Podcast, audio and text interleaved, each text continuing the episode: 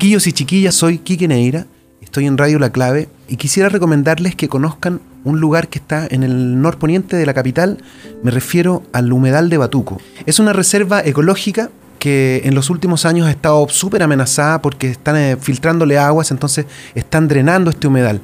Eh, es muy probable, si las cosas siguen así como están, que en los próximos años no exista el humedal de Batuco. Así es que recomiendo que lo vayan a conocer para que observen la belleza increíble de ese lugar y para que también tomen conciencia y ayuden a apoyar eh, la preservación de este lugar porque se necesita. Yo vivo en ese sector de, la capital y por cierto que hace falta que haya más solidaridad de parte de todos los capitalinos, sobre todo para defender este lugar tan bonito de Santiago y que está siendo eh, realmente amenazado eh, a desaparecer.